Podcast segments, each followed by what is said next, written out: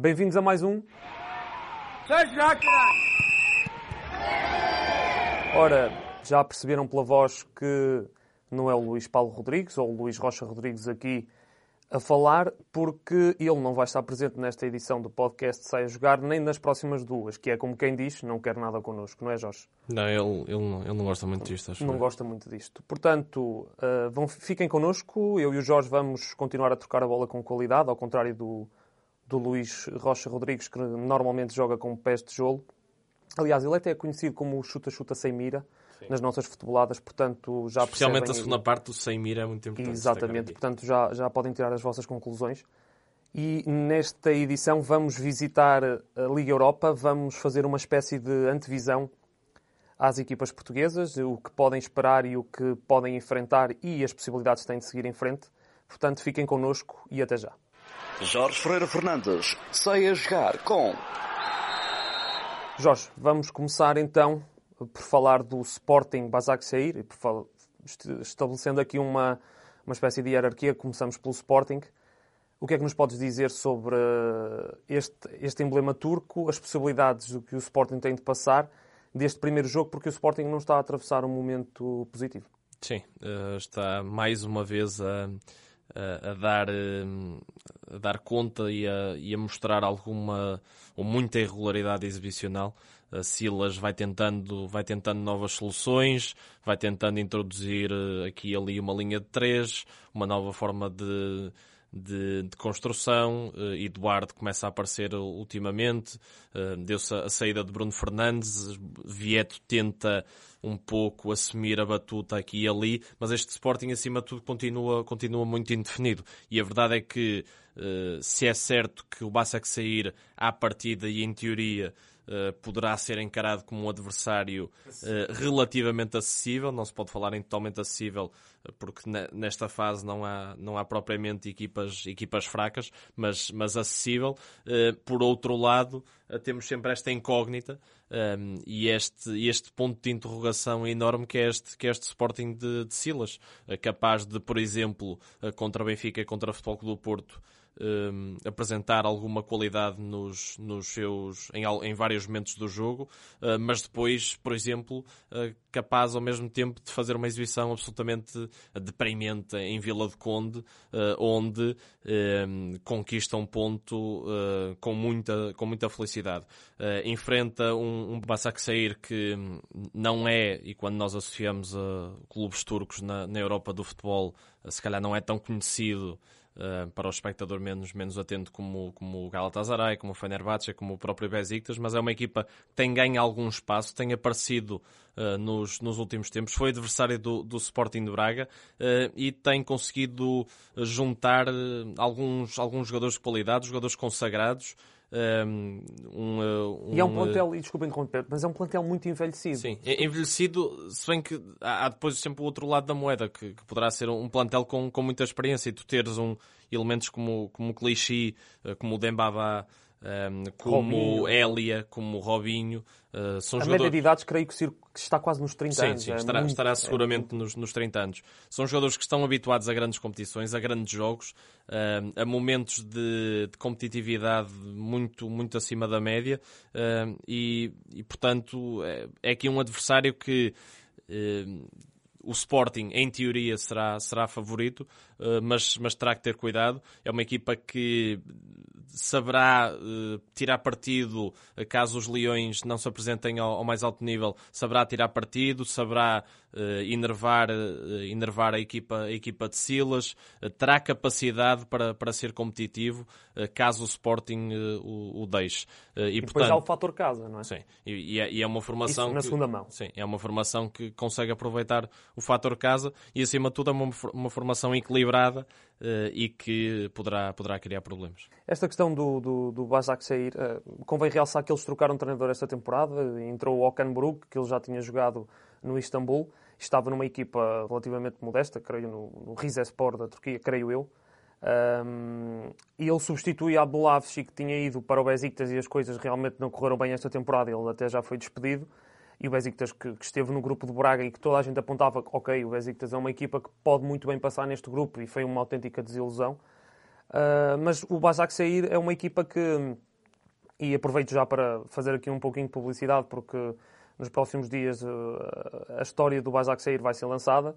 Uh, e é uma equipa com investimento do governo, é, é uma equipa que é de Erdogan, uh, já é, é, famosa por causa disso, e na época passada tem, tem aquele aspecto curioso que esteve durante grande parte da época em primeiro lugar e esperava-se muito que, que, o, que o Istambul fosse campeão, mas depois quebra, tem uma quebra que o Galatasaray ganha jogos e acaba por, por, por roubar o título, digamos assim.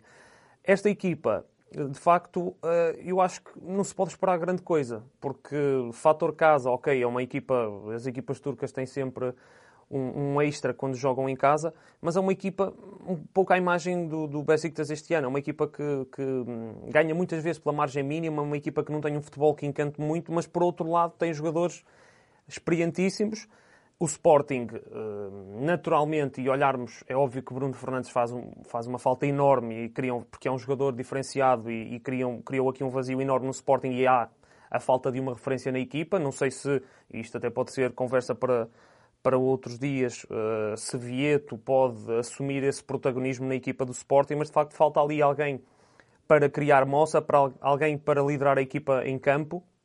E o Basak Sair tem várias figuras uh, que podem causar estragos.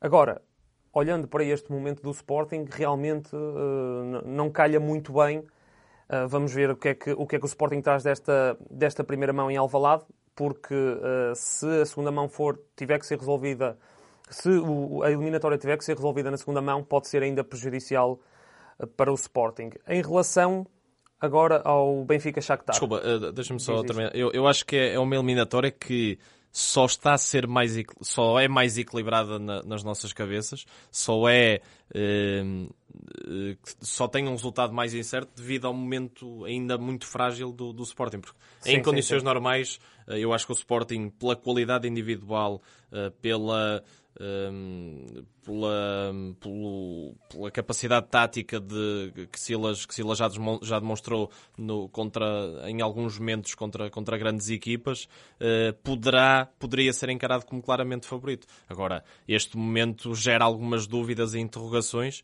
e poderemos ter aqui uma eliminatória mais equilibrada do que, do que se poderia pensar e, acima de tudo, e como disseste bem, Uh, e esse é o fator decisivo, uma eliminatória a poder ser decidida uh, na, numa segunda mão num terreno complicado como é a Turquia. Pois, exatamente, e, e olhando aqui para, para, para, este panorama geral das equipas portuguesas, eu diria, e não sei se tu concordas, que Sporting e o Sporting de Braga têm os adversários, entre aspas, mais acessíveis. É óbvio que não há jogos fáceis e não há adversários fáceis, mas estes dois parecem ter uh, os adversários mais acessíveis. Pronto, uh, terminada agora aqui a, a, questão do Sporting, vamos então para o Benfica, que joga com o Shakhtar de um velho conhecido. Sim, um velho conhecido uh, chamado Luís Castro. O Shakhtar Donetsk é uma, uma equipa que foi orientada por Paulo Fonseca nas últimas eh, três temporadas. Eh, com, eh, com sucesso, especialmente doméstico. Aqui e ali a equipa falhou a, a nível europeu, mas creio que na, na, Ucrânia dominou sempre e foi sempre uma equipa capaz de jogar um futebol, um futebol espetacular. Luís Castro chega ao clube e tem uma tarefa complicada, porque Uh, o, o, trabalho que tinha sido feito antes pode ser encarado como uma, por um lado como uma boa base para, para ser trabalhada, mas por outro lado é uma grande responsabilidade e, uma, e, de, e de uma grande dificuldade suceder a um treinador uh, que fez tanta coisa boa como, como, como Paulo Fonseca no, no Shakhtar. Um, é uma equipa que, que tem qualidade individual, uh, já é um clássico uh, estes, este, este clube apostar na, na, principalmente no, no futebol canarinho, uh, muita gente de, com, com qualidade técnica, forte no drible, irreverente, que vai para cima sem medo, e, e acho que este Shakhtar eh, é um pouco eh, parecido ao, ao Shakhtar de Paulo Fonseca, ainda que tenha, eh, de uma forma natural, variantes, variantes próprias.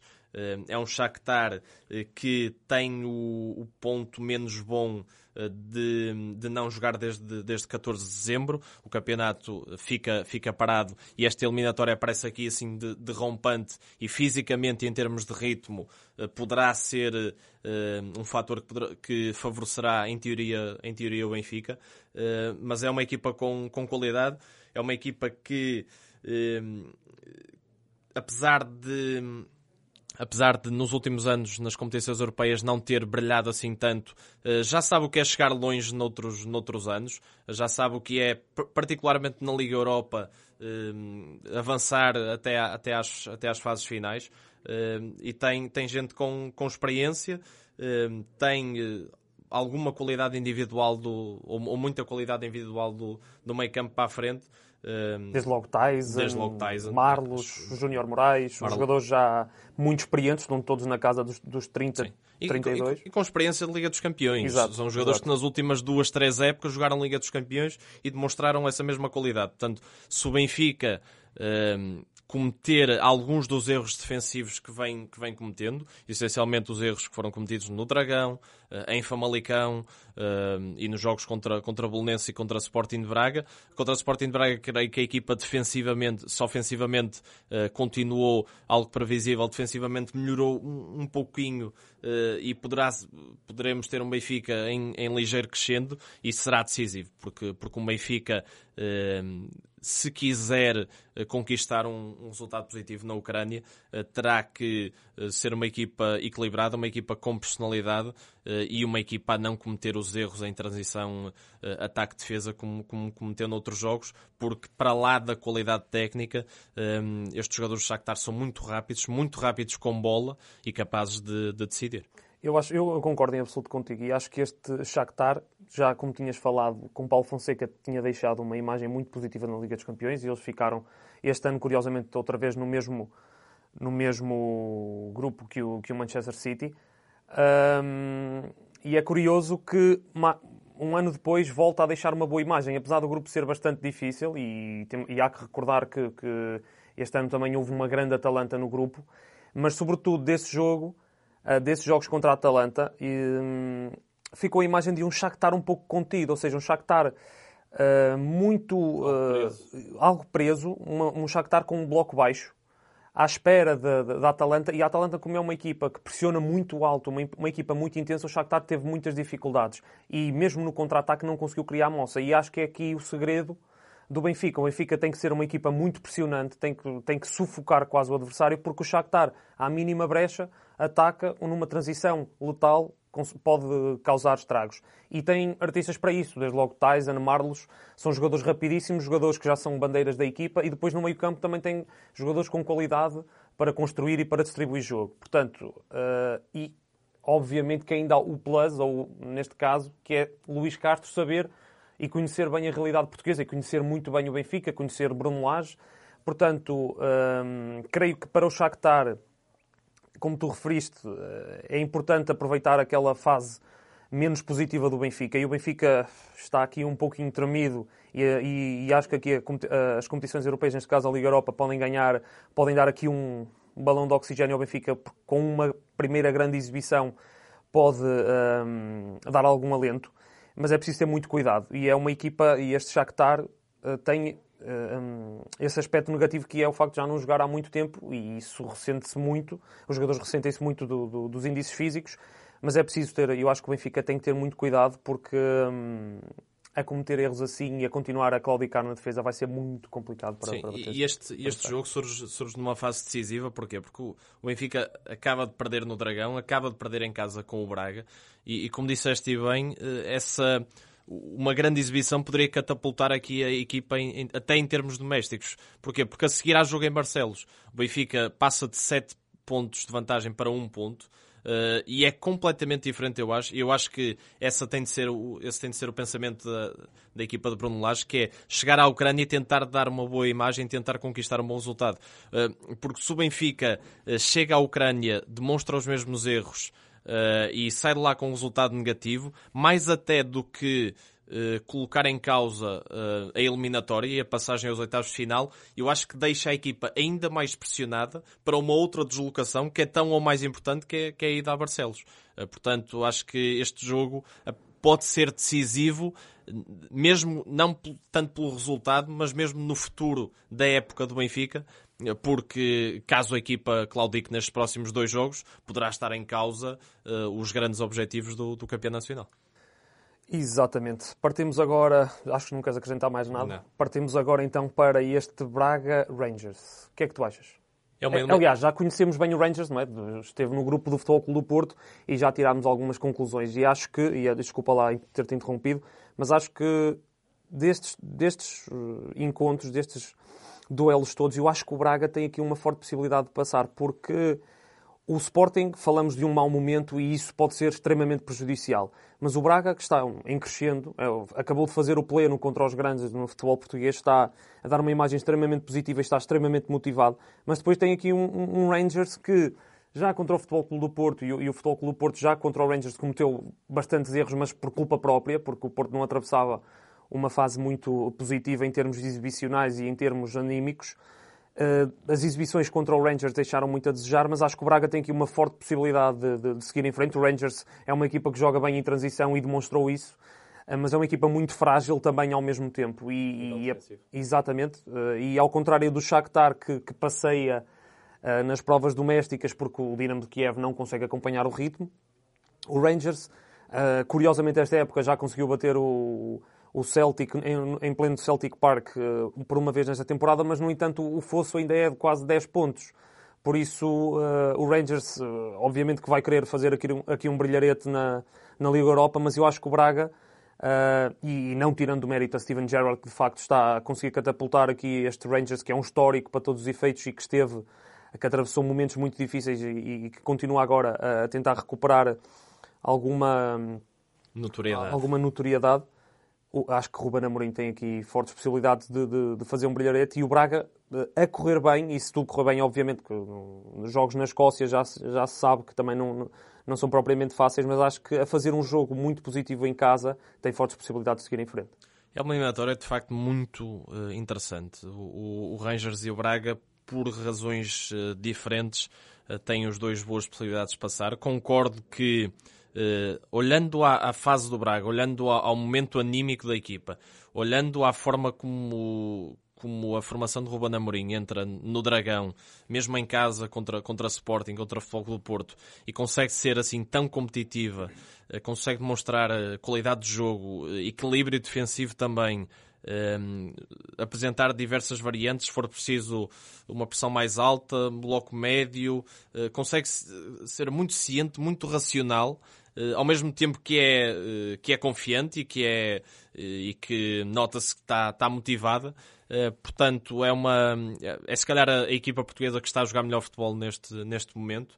E eu acho que por, devido a, essa, a esse momento e a essa inspiração uh, e ao trabalho magnífico que Ruben Amorim está, está a efetuar na cidade dos Arcebispos, uh, eu concordo. Eu acho que o Braga é, é favorito, apesar da qualidade do Rangers. Uh, eu, eu, prefiro destacar e prefiro achar que o Braga tem mais possibilidades devido ao seu próprio valor do que propriamente devido a um Rangers mais frágil. Porque se essas fragilidades existem e foram um pouco visíveis contra, contra o Futebol Clube do Porto, a equipa noutros momentos também conseguiu, isto é, é uma equipa claramente com, com dois blocos e, e dividida em dois, que é defensivamente não é uma equipa brilhante, até porque não tem grandes jogadores e muitas vezes sofre, eh, mas é uma equipa que eh, consegue muitas vezes, eh, principalmente em casa, apresentar qualidade no seu jogo, ser uma equipa muito agressiva, muito objetiva. também aqui e ali, quando é preciso, mais, mais pausa, mais posse. E depois tem um grande Morelos na frente, que é a grande figura que, é, que é uma referência, uma referência atacante muito forte. E o, Rangers, quando consegue esconder essa, essa fragilidade e essa, e essa menor qualidade defensiva, é uma equipa, é uma equipa muito forte. Portanto, Cabral, Sporting de Braga, principalmente no jogo na, na Escócia, uh, fintar um pouco isso, enervar a equipa, entrar. Eu acho que esse, esse será o, o fator fundamental, que é uh, a equipa eh, não deixar que o Rangers se sinta, se sinta confortável. O Futebol do Porto, como disseste, eh, deixou que o Rangers se sentisse confortável e essas limitações e essa menor qualidade na, no processo defensivo não foi assim tão evidente. E, mas eu acho que neste momento e nesta altura o, o Sporting de Braga uh, tem essa capacidade de chegar ao jogo, de se impor, de ter mais bola, de empurrar o Rangers lá para trás, porque Steven Gerrard claramente não é um treinador que goste que a sua equipa uh, esteja muito tempo no, no, processo defensivo, não gosta, gosta de assumir. Este Rangers gosta de atacar, gosta de marcar golos, gosta de, de praticar um futebol de qualidade, mas, mas se tiver do outro lado um rival que seja, seja mais forte, será obrigado a fazer coisas eh, que não gosta que não gosta assim tanto. E eu acho que este Sporting de Braga com com um meio campo muito forte, Fran Sérgio, Palhinha, com gente lá na frente de muita qualidade, Ricardo Horta, Trincão, Galeno, tem capacidade para, para no, em alguns momentos fazer ainda mais a diferença do que o Rangers quando tiver bola e quando conseguir que, que a sua referência Morelos, e de facto Morelos é um, é um excelente jogador, eh, consiga aparecer. E agora a Agi também. Sim, é, é, um belíssimo reforço. Que é um belíssimo reforço. Pode ser uma boa ajuda eh, para, para, para o ponta de lança. Mas o, o, o, Braga, e acho que se tem que preocupar, tu tocaste aí num ponto que eu acho que é essencial, tem que se preocupar essencialmente é com o aspecto defensivo. Não é que a equipa defenda mal e que não seja forte na organização defensiva nem na transição defensiva, mas é uma equipa às vezes na saída de bola expõe-se em, em demasia. Portanto, temos o caso do Bruno Viana, que é o, o, grande, é o jogador nuclear, neste caso, para, para, para a primeira fase de construção e que erra muitos passos isso pode ser eh, prejudicial também para, para, para, o Braga e acho que tem que se focar muito aí, porque o, o Rangers é uma equipa muito objetiva, forte no ataque, mas na defesa tem jogador, mas na defesa tem jogadores muito frágeis e o Braga, com a qualidade que tem no último terço, pode perfeitamente causar estragos. Galeno, Trincão, Paulinho, são jogadores que, que criam uh, uh, dificuldades com muita facilidade. E, e, acho que pode estar aí o segredo. Sim, mas eu... acho que, desculpa, e acho que tem que se focar essencialmente, e acho que Ruben Amorim tem que se focar essencialmente na, na, organização defensiva e na forma como a equipa também se vai jogar. Sim, eu, eu, eu percebo o que, o que tu uh, falaste sobre a, sobre a questão da, do Bruno Viana, mas, mas eu acho que, curiosamente, este Sporting de Braga até tem demonstrado mais esses problemas um, contra equipas de menor valia. Isto é, vimos um Sporting de Braga a conseguir sair a jogar na luz, a conseguir a sair a jogar eh, contra o Futebol Clube Porto, a conseguir muitas vezes sair a jogar contra o Sporting, a cometer um ou outro erro, mas mais uh, erros individuais que, que, que acontecem. O próprio David Carmo é um jogador que não, não é propriamente muito experiente e que está a começar e é perfeitamente normal que essas hesitações aconteçam. Mas acho que até vimos mais o Sporting de Braga claudicar quando tinha ainda mais que assumir, assumir o jogo. Uh, e quando tinha de jogar, por exemplo, com a sua defesa ainda mais adiantada do que, do que jogou contra, contra as grandes equipas. Uh, eu estive no, no estádio, no, no Sporting Braga, a Tondela, e isso aconteceu. A equipa claudicou na primeira parte e foi punida por, por isso. E agora contra o Gil Vicente aconteceu exatamente a mesma coisa. Bruno Viana não teve uma abordagem muito positiva um, e, eh, e acabou por acabou por ser expulso e, e, deixar a equipa com menos um, e isso permitiu ao Gil crescer e empatar, e empatar a partida. Portanto, nesses jogos, sim, eh, a equipa demonstrou aqui ali alguma desconcentração e alguma, se quiseres, impreparação, eh, mas nos jogos grandes eh, acho que a equipa já deu uma muito melhor resposta e, e acho que tem de se focar aí e tem de aproveitar esses bons exemplos para agora enfrentar o Rangers. Muito bem, vamos agora então para o último duelo e este é, é bem quentinho. Futebol Clube do Porto Leverkusen.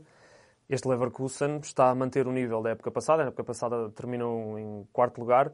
Esta época vai no quinto, mas vem de uma série de jogos uh, espetaculares, desde logo aquela remontada incrível frente ao, Bayern, frente ao Borussia Dortmund, em que vence por 4-3. E, e, este Leverkusen Peter Bosch é uma equipa muito jovem, mas uma equipa que também tem muita sede de vencer, não é? Claramente. É uma, é uma eliminatória esta, esta do Porto Leverkusen que tem tudo para, para, dar, para dar muito golo e para dar, para dar espetáculo. Uh, o Leverkusen um, é uma equipa em, claramente em crescendo. Nós uh, vimos uh, e, e, ansiávamos um pouco por esta época de, de Peter Boss e, e, a formação germânica na primeira volta nem sempre conseguiu apresentar a melhor qualidade de jogo, muito inconstante, inconstante muita, sim, muita sim. irregularidade. E a verdade é que a equipa vai ganhando jogos, vai ganhando confiança, vai ganhando uma estabilidade no 11, vai garantindo referências e vai começando a ser um conjunto muito mais equilibrado e muito mais, muito mais coeso. E depois, o que não falta, o que não falta é qualidade, mesmo em todos os setores, porque uh, agora com a contratação de Tapsoba, na minha opinião, Leverkusen acerta em cheio, vai buscar um central uh, que eu acho que é um erro crasso uh, algum dos três grandes não, não, não, ter aproveitado. não ter aproveitado, estando ele aqui tão perto e, e não precisando da, da, adaptação para, para o futebol português. Tapsoba é um central com uma margem de progressão enorme, mas já é um central muito, muito bom e acho que é uma, é uma contratação uh, em cheio por parte deste Leverkusen, de um jogador uh, que dá presença física, uh, acrescenta qualidade e, sobretudo, acrescenta muita capacidade na, na saída de bola. É, é um defesa que consegue verticalizar o jogo com, com muita facilidade, passo curto, passo longo, toma quase sempre as, as, melhores decisões. Às vezes até parece demasiado calmo, eh, mas isso tem a ver com, com, a própria natureza do jogador e acho que, e acho que todos nós dois chegamos a ver jogos, jogos dele e, e, eh, e, acho que somos os dois grande, grandes fãs deste, deste jogador. Eh, e depois tem, tem qualidade no, no setor intermediário com um Havertz que um, o, é grande figura. O, o, nosso, o nosso colega Duarte Monteiro falou, falou com alguém que disse que, que ele era o maior talento neste momento do futebol alemão e, e será, claramente, pelo menos nesta altura, uh, não se vislumbra um jogador com, com o potencial e com a qualidade de Havertz, uh, um jogador com uma criatividade muito acima da média, uh, com, com muita qualidade no último terço, capaz de decidir com um passe, com um remate, Uh, um jogador que, que é capaz de ver aquilo, aquilo que os outros não veem, que tem apenas 20 anos, outro tem uma margem de progressão enorme, e eu acho que Peter Boss tem tudo para pegar nele, fazer dele o líder uh, criativo da equipa e fazer com que este jogador, por exemplo, na próxima época esteja já num clube, num clube ainda maior. Aranguiz é um médio que nós conhecemos da, da seleção, da seleção chilena, que também dá qualidade, na por cima o Leverkusen contratou agora, contratou agora Palácio que é um jogador com experiência de, de futebol sul-americano e com qualidade também. Uh, é uma equipa eh, as equipas de Peter Boss eu, eu não, não acompanhei tudo, mas o, já o Dortmund é uma equipa que prefere organizar-se assim mais num 4-3-3, sendo que tem, tem, jogadores, tem jogadores rápidos na frente, como Diaby, que é um jogador que no PSG muitas vezes fazia o corredor todo, mas creio que ganha em ser só extremo. É um jogador com, com qualidade, com velocidade. Depois há a experiência de Belarabi também na frente. Belarabi, tem jogadores que desequilibram muito. Tem Voland, que é talvez o grande artilheiro da equipa. E depois há um Leon Bailey que uh, teve uma explosão, creio que há duas épocas. Duas, três épocas. Duas, sim. três épocas. Uh, na época passada teve um rendimento algo irregular. Esta época parece um bocadinho semelhante, mas é um jogador com uma margem de progressão também brutal. É um jogador uh, com uma qualidade realmente impressionante, mas e para, para, para os nossos ouvintes perceberem, o Leverkusen, este Leverkusen de Boss tem atuado preferencialmente com um sistema de três centrais. Um, ehm, com uma saída de bola. É uma equipa que na saída de bola tem jogadores que, que conseguem dar essa qualidade e conseguem dar essa segurança à equipa na, na, primeira fase de construção. A equipa sai muito pelos centrais e depois tem um meio campo muito combativo e alas uh, explosivos uh, que, que, que, que, criam, que causam muitos estragos e depois é uma equipa que também joga muito bem na profundidade. E, e o Porto um, tem que estar muito atento a isto. Uh, não é fácil e nós temos visto isso e há bocado falámos que combater um sistema de três defesas é, está a, a ser cada vez mais complicado, não é? E, e, os três grandes bem podem dizer isso em relação ao, ao Sporting de Braga. Portanto, um, o Porto tem que estar uh, ao seu melhor nível. Não, não sei o que é que se estivesses a falar com o Sérgio Conceição, o que é que tu dirias? Para, para ter cuidado com, a, com o espaço que a equipa poderá deixar nas costas. Eu eh, creio que o Futebol Clube Porto é uma equipa que muitas vezes gosta de, de pressionar alto e, e, acho que, por exemplo, contra o Benfica isso, isso resultou muito bem porque é uma equipa, para além de pressionar, é muito agressiva no, no duelo. Eh, se quiser fazer isso, terá que ser mesmo tão ou ainda mais forte do que foi, do que foi no Clássico nos, nos dois jogos. Eh, porque, de facto, pode marcar diferenças aí, aí nos duelos, a meio campo, ganhando muita bola, permitindo à equipa respirar, com, com Sérgio Oliveira, com Uribe, eh, com Luís Dias, enervar o adversário. Se conseguir fazer isso, acho que terá possibilidades. Se quiser fazer o mesmo, mas não for tão agressivo, poderá sofrer, porque este Leverkusen tem gente muito boa com bola, gente capaz de lançar, gente capaz de aproveitar o espaço. Jogadores muito rápidos e, muito tecnicistas e que podem aproveitar esse, esse, tal espaço nas costas. Terá que ser um Futebol Clube Porto. Eu acho que o Futebol Clube Porto, estando bem agora a nível uh, mental e a nível psicológico e mais estável a nível tático, poderá ser encarado como ligeiro favorito. porque é uma... Até porque as equipas portuguesas e sobretudo o Sporting já têm, não é? já têm mais memórias deste Leverkusen. Era com um treinador diferente, era com Roger Smith, que teve muitos anos uh, ao comando da equipa. Este, este Leverkusen é de Peter Boss, é um, é um treinador recente, ele entrou na época passada, uh, mas mesmo assim é uma equipa extremamente forte e, e acho que o Porto tem que estar... Uh, tem que aproveitar este talento, o facto de ter ganho em Guimarães, com e já vamos falar sobre isso, nem vale a pena mencionar uh, o, o, ponto em questão. Mas uma equipa extremamente motivada porque venceu em Guimarães, porque está a um ponto da liderança e porque venceu o clássico. Sobretudo, tem, tem, que aproveitar muito isso, não é? Sim, sobretudo é uma equipa com muita experiência de, de Florca no, nos últimos anos. O Leverkusen nos últimos anos uh, tem algumas presenças de Liga dos Campeões. Nós estamos habituados a ver, a ver a equipa a chegar até a oitavos ou 16 avos de final de Liga das Europas. Uh, é, é, a equipa que, creio eu, uh, calhou a, a fava de, de, de, apanhar um, um Lionel Messi que fez 5 golos em 2011, creio sim, 2012. Sim. Portanto, é uma equipa que já tem essa experiência de algumas fases eh, de eliminatórias de competições europeias, mas não tem um, eh, o poderio, não tem o historial recente do Futebol Clube Porto, que é uma equipa que em 2011 venceu a Liga Europa, já chegou a quartos de final da Liga dos Campeões várias vezes, já a venceu em 2004 e, portanto, esse, esse lastro e essa experiência poderá ser decisiva para, num encontro com duas equipas de qualidade e com jogadores que podem, que podem decidir, essa experiência poderá, poderá, ser, poderá ser decisiva. Muito bem, terminamos então aqui a nossa antevisão, a antevisão do SEI a jogar à Liga Europa e eh, aos duelos das equipas portuguesas. Vamos agora então para o Minuto CR.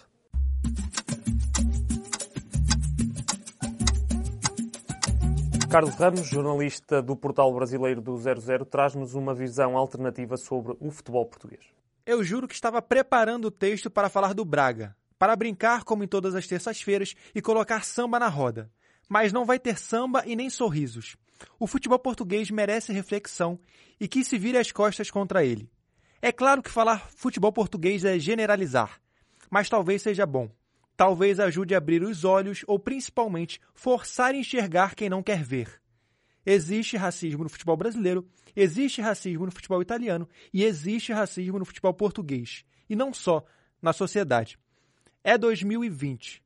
Precisamos refletir, precisamos evoluir, ou então não valerá nem a pena falar sobre futebol.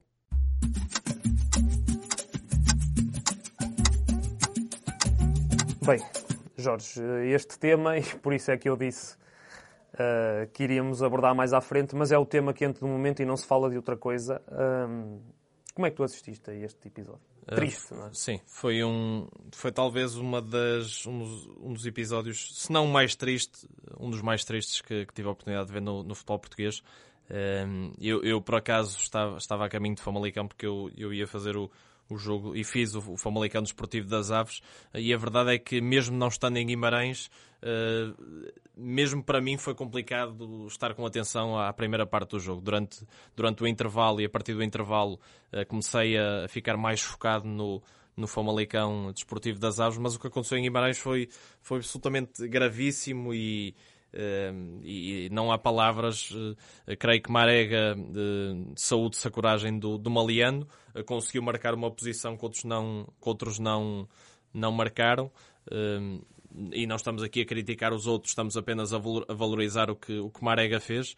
Uh, agora, creio que cabe, cabe às instâncias e cabe, cabe ao Governo e à Polícia uh, atuar, uh, porque de facto estamos, estamos em 2020, há que condenar veementemente estes, estes atos de, de discriminação.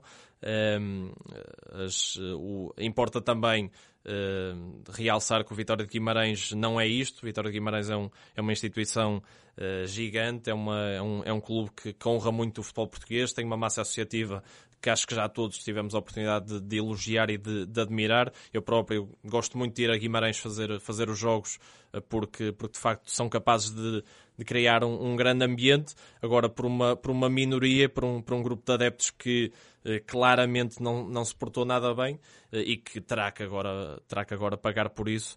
Uh, agora esperemos é que este, este exemplo seja, seja um exemplo único. Esperemos que Marega tenha marcado uma posição uh, e esperemos que, uh, acima de tudo, o racismo desapareça não só do futebol português, mas de todo o futebol e, acima de tudo, de toda a sociedade.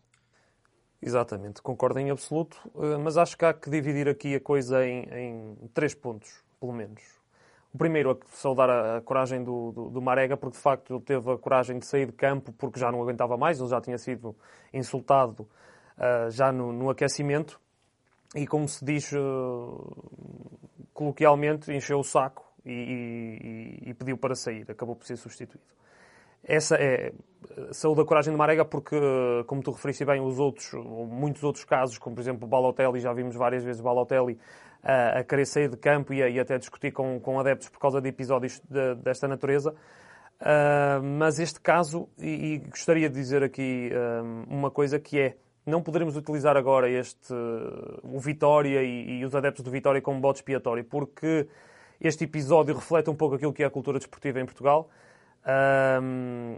Obviamente que, que no futebol e, e, em muitos outros desportos uh, o que acontece no estádio, entre aspas, fica no estádio. Obviamente que isto é entre aspas, as coisas acabam por ser infelizmente transportadas para fora dele, mas não vale tudo.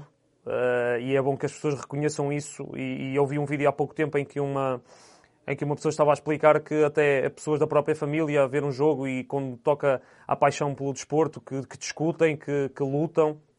Portanto, mas isso também não está correto.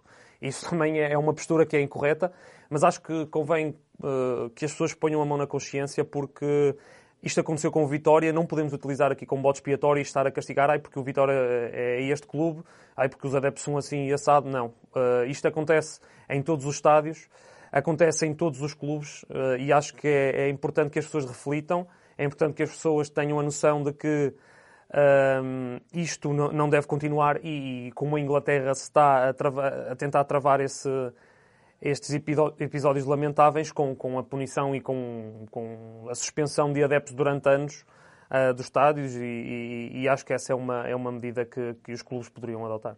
Claramente. Muito bem, uh, terminamos esta, este Minuto CR, aliás, e vamos para a rubrica Reparei neste gajo.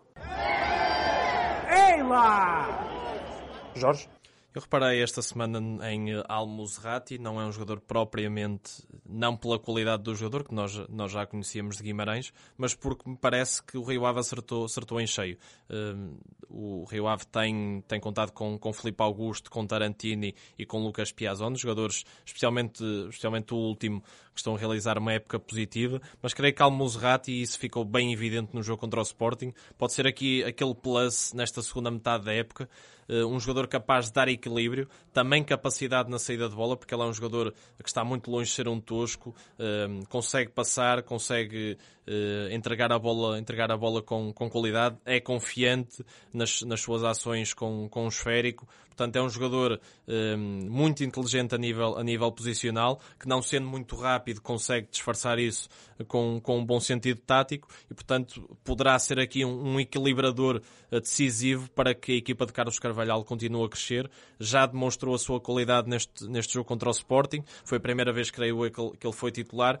Uh, será seguramente um, mais vezes durante, durante a época e permitirá à, à equipa e às unidades mais, mais ofensivas, como Lucas Piazon, como Felipe Augusto, como Nuno Santos, como Taremi, ter ainda, ter ainda mais liberdade para, para atacar a baliza adversária. Portanto, creio que um reforço de peso para o Rio Ave, um jogador que não estava a ter tantos minutos em Guimarães. O Rio Ave foi inteligente, aproveitou e tem aqui um, um médio Uh, que poderá uh, marcar uh, algumas diferenças no, no ataque à Europa. Um bom reforço em Vila de Conde. Muito bem, vamos para um, os mais e os menos da semana. Jorge, quem é que tu metes mais alto? Eu coloco no meu mais Ruben Amorim. Mais uma vitória, faz o pleno contra, contra os três grandes. O trabalho está, está a ser fantástico, nós, nós já abordamos na, na antevisão à Liga Europa. Uh, agora, o que acima de tudo impressiona é que, é que Ruben Amorim, uh, em pouco tempo de Sporting Braga, com um início francamente difícil, sai-se com duas vitórias contra o Sporting, duas vitórias contra o Futebol do Porto e agora uma contra o Benfica no Estádio da Luz. Uh, a equipa de Bruno Lage, desde que o, técnico entrou, só tinha perdido em casa contra, contra o Futebol Clube Porto esta época. portanto, é um trabalho absolutamente magnífico, grandes resultados. o Sporting Braga cresceu muito, cresceu muito com ele e está aqui mais um, mais um, um treinador muito interessante para, para o futebol português. Muito bem, eu coloco o Jadon Sancho no meu mete mais alto, porque uh, numa altura em que se fala muito de Braut Haaland, e, e Haaland é de facto um jogador absolutamente incrível, eu acho que Sancho também deve ser reconhecido. São 30 jogos, 16 golos, 15 assistências, uma época fantástica do, do, do jovem inglês, mais uma. É, é, outra das grandes figuras deste Borussia Dortmund. E muita atenção a este menino, porque eu acho que no futuro vai render uns muitos milhões aos cofres do, do Dortmund. E poderá atacar até a bola de ouro. Quem sabe, quem sabe. É, uma, é um forte candidato. Sim. Jorge, quem é que tu colocas no teu nem quero ouvir?